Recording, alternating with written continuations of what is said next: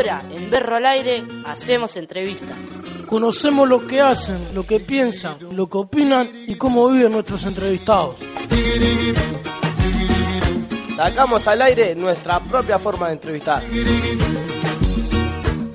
Estás escuchando Berro al Aire Entrevista, entrevistas que nunca imaginaste escuchar. Bueno, primero que nada le damos un saludo y un abrazo a las personas que en este momento se ponen en el lugar y la situación de los chicos de Berro al Aire. La primera pregunta que le vamos a hacer a la profe de música, ¿cómo se llama? La primera pregunta que le vamos a hacer es cómo se llama y de qué sos profesor. Bueno, mi nombre es Patricia y doy clases de música. ¿Cuánto hace que trabajas en la colonia Berro? Yo trabajo en la colonia desde más o menos cuatro años. ¿Qué fue lo que te motivó trabajar acá y no en otro lugar? En realidad, eh, al principio no, no sabía bien para dónde iba. O sea, eh, me interesó la propuesta de trabajo porque aparte de dar clase de música estudio psicología y me parecía que tenía mucho que ver con, bueno, con la música y con la psicología. Eh, en realidad, creo que la motivación principal fue como, bueno, a ver, un poco derrumbar prejuicios que muchas veces uno escucha en los noticieros y demás, y bueno, y ver si es eh, tan real como lo que cuentan, o sea, si son tan problemáticos y, eh, bueno, bueno, todos los prejuicios que, que andan ahí en la vuelta. ¿Y cómo te sentís dándole clase a los guris acá, a los chiquilines? La verdad que me siento muy cómoda. Eh, los chiquilines tienen mucha capacidad, o sea, ustedes tienen mucha capacidad para aprender música. Eh, y, y, no, y la verdad que es igual que en cualquier lado. No tengo ni, ni dificultades, aprenden de la misma manera y por eso también me encargo de que los talleres tengan el mismo nivel que los talleres que doy en mi casa o en cualquier otro lado.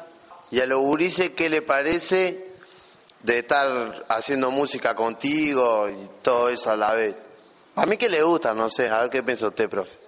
Sí, la verdad que no tengo ningún tipo de queja sobre eso. Eh, aparte, a veces los, los, talleres que planteo, por ejemplo, cuando vamos a estudiar un instrumento, no les enseño solo a tocar, sino les enseño teoría, los, les hago escribir, les enseño pentagramas y la verdad que se lo bancan muy bien, porque ninguno se queja y aprenden perfecto. Y bueno, dentro de todo a mí me parece que a los chiquilines les gustan porque salen de la pieza, despejan la mente, hacen otro mundo, en el momento que vienen acá al taller y estudian algo contigo, aprenden otra cosa, no sé cómo. Sí, totalmente. Eh, es como te dije, o sea, más allá de que salgan y despejen la mente, también yo a veces, o sea, cuando escribimos una canción, ponele que está bueno porque tocamos la sensibilidad, escribimos un, un texto, lo ordenamos en versos, párrafos, estribillos, le ponemos una linda melodía y podemos tocar como la sensibilidad. Pero hay veces que se pica un poco más y, ta, y cuando les tengo que dar pentagramas y cosas un poco más complejas, no tengo ningún inconveniente porque se recontra cuelgan.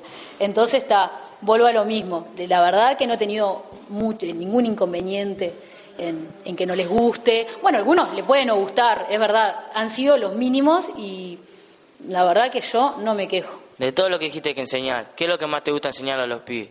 En realidad, como preferencia, no, tengo ningún, no tengo ninguna. Es medio a demanda. Por ejemplo, hay chicos que no les cuelga eh, estudiar ni guitarra ni teclado, que son los instrumentos que, por ejemplo, yo manejo. Eh, y me dicen, bueno, pero tengo algo escrito y estuve en la pieza, miré las estrellas y me salió esta canción. Entonces, está, eh, hacemos la canción, después la grabamos, etcétera. Entonces, como no sé qué me gusta enseñar, creo que es un 50%. Yo tengo un 50% de que son las herramientas que le puedo dar y otro 50% es la gana que vos le, le, pongas al taller. Entonces, ahí hacemos un buen porcentaje. Eh, pero por eso no tengo nada específico. Me, agarro mucho de, las ganas que, que, tengamos de crear ambos, porque en realidad es un proceso creativo entre los dos. Yo prestándote una melodía y vos dándome la letra, por ejemplo. Y en su manera de pensar, ¿qué es lo que más le gustaría a los gurises? Bueno, no sé qué es lo que más le gusta, pero puedo hablar de, por ejemplo, que las clases de teclado han sido como, la verdad que muy masivas. Pila de veces cuando yo propongo mi taller, ¿no? Venís vos, sos nuevo y te digo, bueno, hago esto y esto y esto, la mayoría me pide aprender teclado. Es un lindo instrumento y, y aparte está, para la cumbia suena bien. ¿Qué dice el profe que le gusta más a los pibes? La cumbia, la plena, requetón. Bueno, creo que la cumbia y la plena llevan casi todos los, números ahí. Igualmente, eh, yo empiezo, por ejemplo, cuando doy clase de un instrumento, eh, pongamos el ejemplo del teclado, yo empiezo con cosas que ustedes conozcan auditivamente para poder meter la teoría más fácil. Entonces, si yo te digo, por ejemplo, vamos a dar alteraciones y damos nene malo, ustedes ya la conocen auditivamente, aunque estén estudiando las teclas negras de, del teclado. Entonces, está, capaz que esos primeros talleres es cumbia, pero después muchas veces me piden canciones románticas para hacer bases de teclado, ¿no? Unir, acordes con bajos. Eh, bueno, tengo, bueno, Claudio, ustedes lo conocen, nuestro violinista estrella, por ejemplo, es un chico que toca, no toca solo cumbia.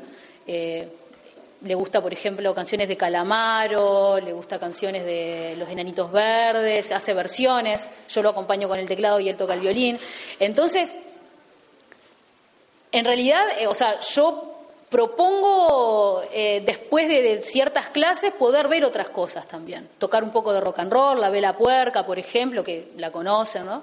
O sea, se hace de todo. Yo trato de que de abrir el abanico lo más amplio posible y de ahí elegir porque me parece que la música es rica toda, ¿no? En todas sus dimensiones. ¿Y vos qué, qué pensás que beneficia la música de los pibes acá? Bueno, ustedes hablaron en un momento de, bueno, que a veces esto, los talleres en general sirven como para despejar, ¿no? De salir de, la pieza y, bueno, y ver otras cosas, hablar de otras cosas.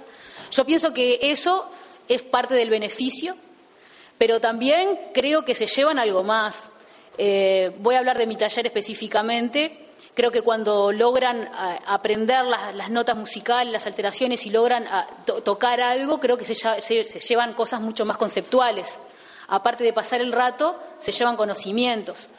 Entonces me parece que es bastante productivo, que de todos lados suma. Y por lo menos los chiquilines, dentro de todo, ya salen sabiendo tocar un instrumento. Dentro de todo ya se pilotean con la música. ¿Qué dice usted? Vamos al bolso, ya sabe cómo. Sí, eh, sí, tenés razón. Incluso eh, hay chiquilines que me los he encontrado en la calle y que me dicen que siguen estudiando, que se arrimaron a, una bandita del barrio y empiezan a estudiar de esa manera. Entonces, creo que, que sí, que si sabes aprovecharlo, te puede servir mucho, como para despejarte, para conocer y para mismo para ser un profesional de la música también, ¿por qué no? ¿La música puede servir para conquistar a una chica? Mira, la verdad que sí, que, me han traído muchas canciones románticas, ¿no? De, chicas que, que los dejan o de querer conquistar un nuevo amor y demás. Así que me parece que es un buen recurso para, para el amor, ¿no? ¿Alguna vez tuviste algún problema o falta de respeto de parte de los gurises? Mira, la verdad que no. Eh, en estos cuatro años más o menos que estoy acá, a veces pasa que, obviamente eh, están en una situación bastante particular, el estar encerrados te lleva a veces a hacerte la cabeza y venir quemado, y a veces eh, me ha pasado que vienen me vienen chiquilines y me dicen, no, estoy, estoy re quemado, no quiero hacer nada, y a los cinco minutos se ponen a hacer cosas y se les transforma la energía. Entonces, salvo esos pequeños detalles que son cotidianos y que no pasan a mayores, yo sinceramente no he tenido ningún problema. La verdad que no, al contrario. Eh, nos manejamos con cierto respeto. Yo creo que también el, tener un salón y un, y un lugar donde, que sea diferente aporta a que nos comuniquemos de otro lugar también, ¿no? Bueno, estamos llegando al final de la entrevista. Eh, ¿Qué es lo más lindo de este trabajo para vos? Bueno, eh, lo más lindo del trabajo, obviamente, que es trabajar para mí con adolescentes, porque la verdad que uno que ya está un poco viejo. no, eh, sí, eso, te llena como de vida, a mí me encanta.